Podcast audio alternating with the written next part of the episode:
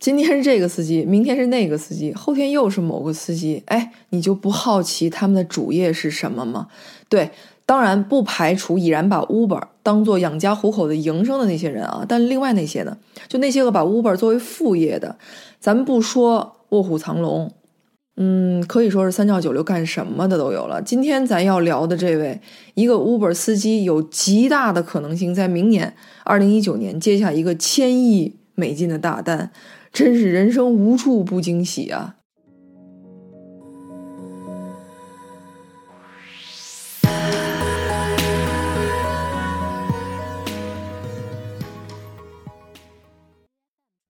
！Uber 究竟是个什么量级的公司？呃，咱显然不用废话了啊！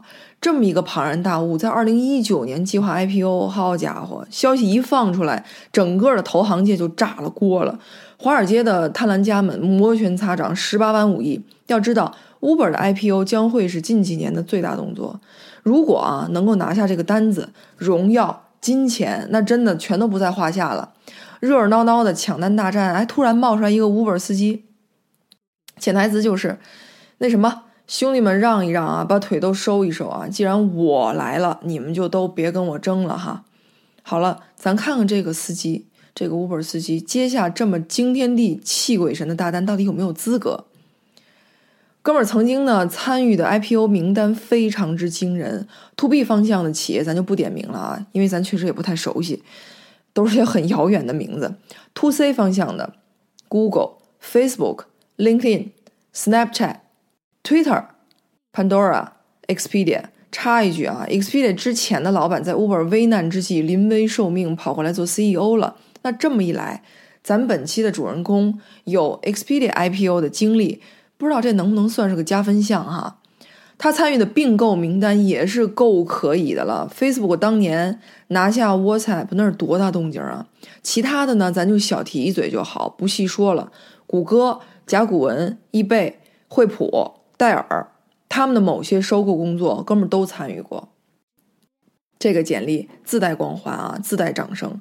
他在投资银行这个领域已经深耕三十多年了，尤其是科技企业，那对科技企业的金融服务和收购啊、兼并这类的业务非常非常熟悉。哥们儿更厉害的是，被《财富》杂志评为科技领域全球最聪明的五十大银行家之一，《纽约时报》说他是硅谷人最爱找的银行家。哎，就这位牛气哄哄的银行家兼做。兼做 Uber 的司机很多年了，你看啊，别的司机也许就是在本职工作之外，利用散碎的时间赚点散碎的银两。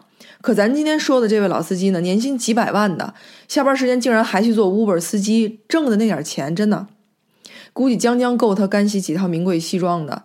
所以非常明显，他的野心远不在此，这是他多年埋下的一颗种子吧，算是智慧如他的人啊。怎么能看不到？终有一天，Uber 会在全球的资本市场上翻江倒海的闹腾一次呢？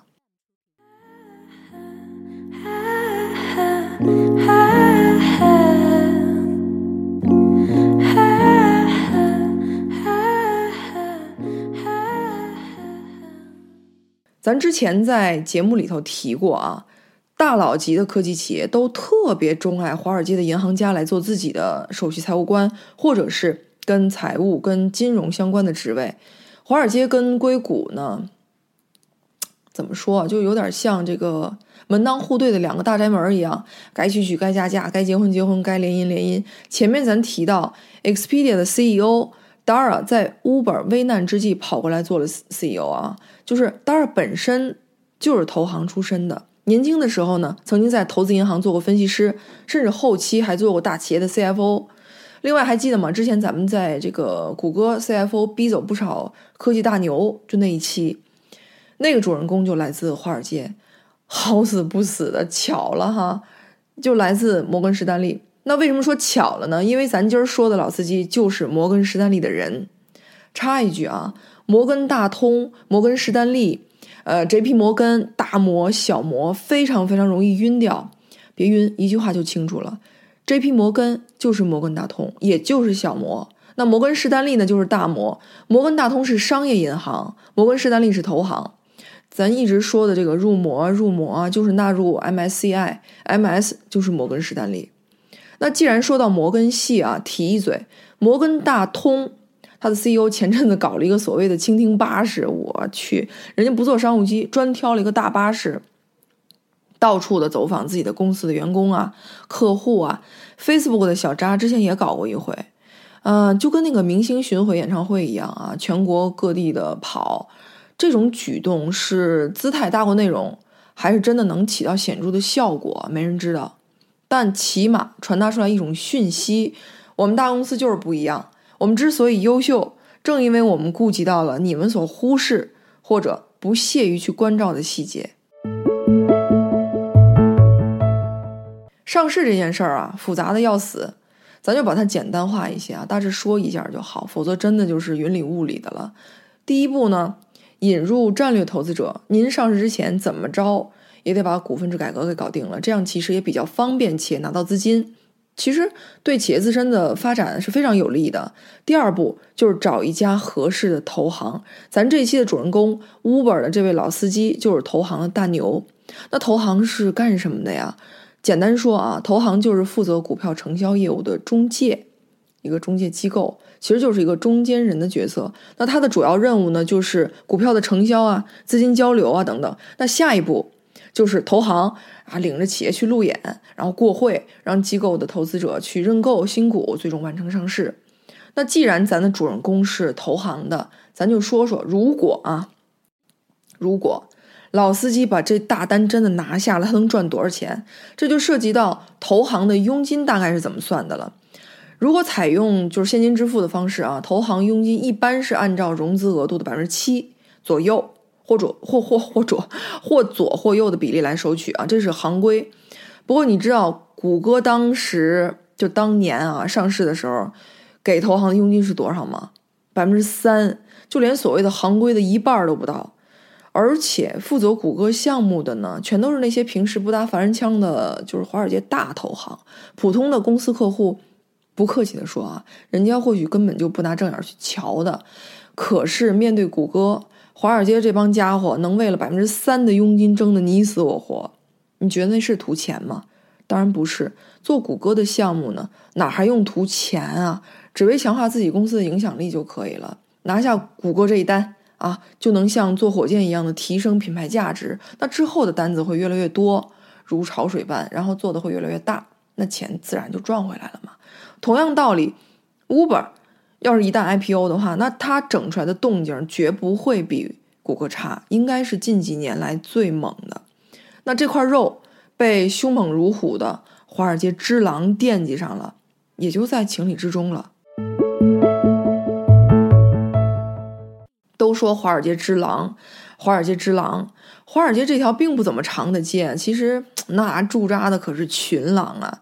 那说到华尔街群狼之间的竞争，那单单提一个摩根士丹利就单薄了一些。如果想给咱一个更加立体、更加直观的画面呢，嗯，咱就不得不小提一下高盛。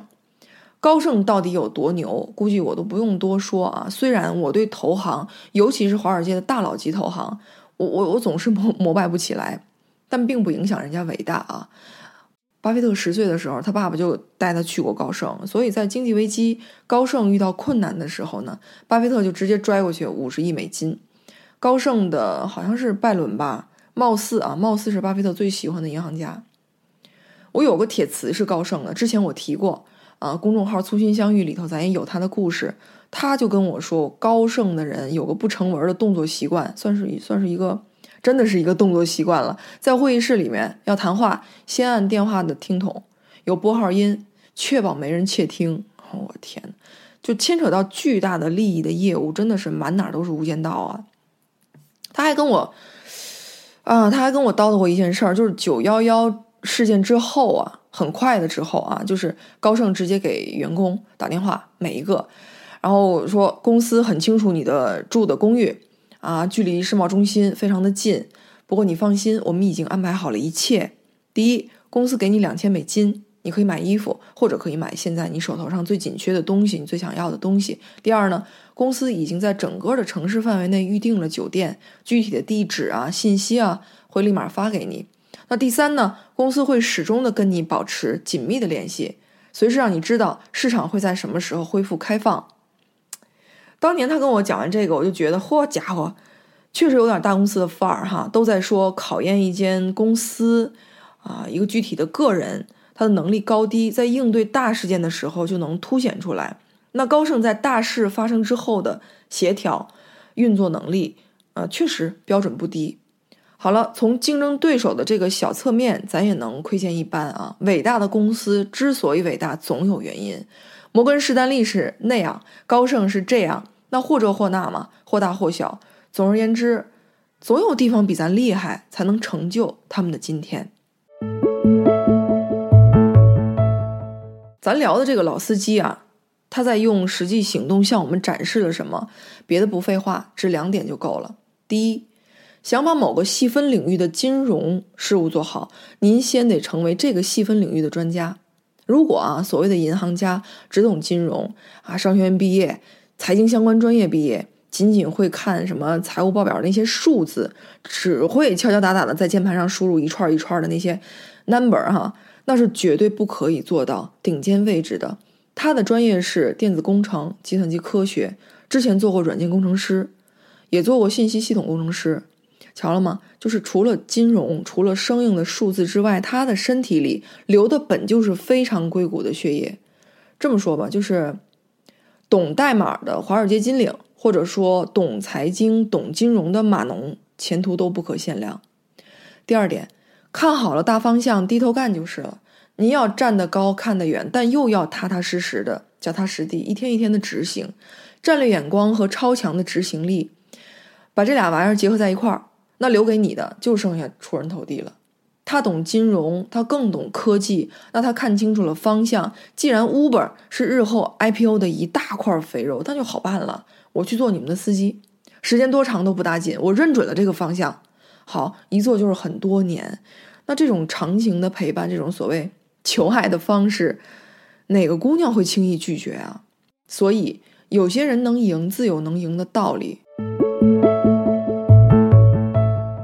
人生中的很多比赛，如果啊可以把它全且简单的定义为比赛的话，取胜的人往往都是赢在别处。所以也就说明了另外一点啊，斜杠青年会越来越吃香。那谷歌啊，谷歌的 Larry Page，还有 Salesforce 的 Mark。他俩，你看他，你看他俩谁安分过？都是斜杠青年的典型代表。还有 Facebook 的创始人扎克伯格，小扎会背荷马史诗，那相当于中国的《离骚》，这是什么素养？Apple 的创始人乔帮主学书法，懂音乐，有自己的乐队，这又是什么素养？Netflix 老板之前是做 DVD 出租业务的，哥们儿分分钟就知道这片子能不能好卖，这是什么嗅觉？凤凰传奇的老板之前是卖唱片的，鼓的唱片的，那分分钟就知道啊，一听哦，这歌会不会火？这又是什么嗅觉？三 M 公司某位设计师，华人啊，爱莲说出污泥而不染，说莲花，他又一探究竟啊，结果对文学的热爱反倒成了一个灵感，让他发明了矿工的防水灯。本岗位和本专业之外的其他的海量知识，才是杀人于无形的隐形武器，这非常非常关键。除此之外，咱还能找出非常多明修栈道、暗度陈仓的公司。那麦当劳，房地产公司，三分之一的收入来自所谓的主业，三分之二来自房地产。国美骨子里就是个金融公司。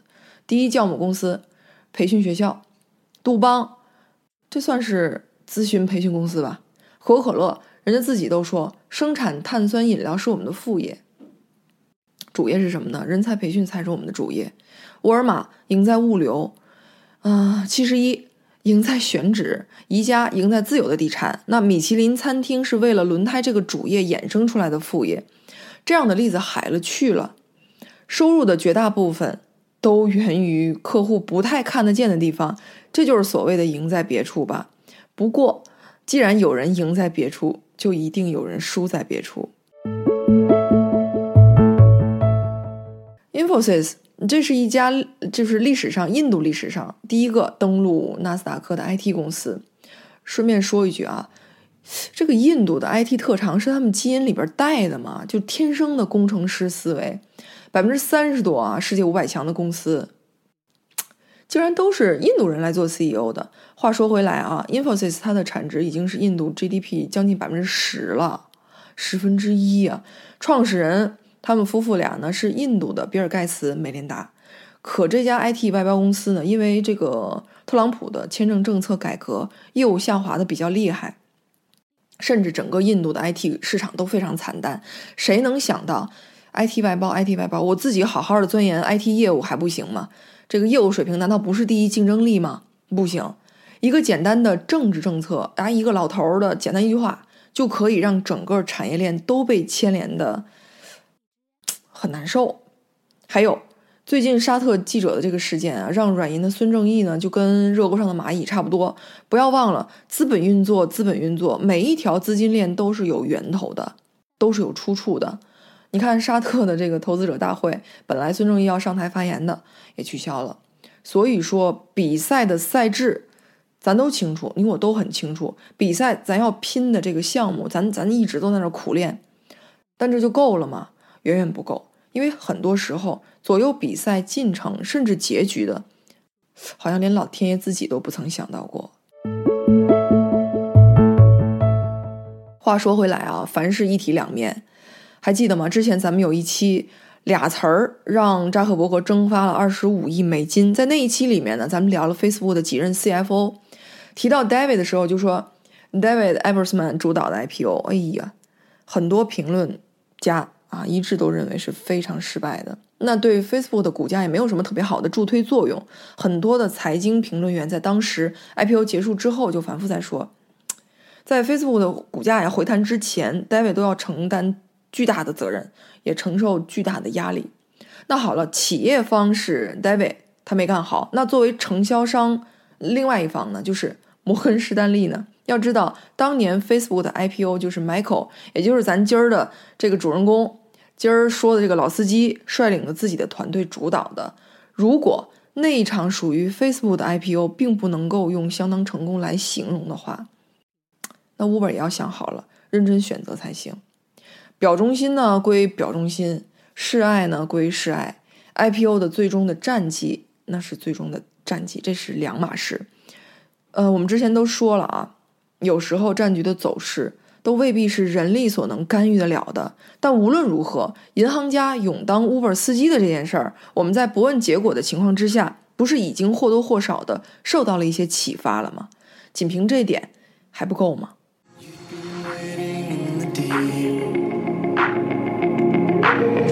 passing through your downfall. We've been growing strong for years. Now I wonder what for. Cause we could hold our signs so close.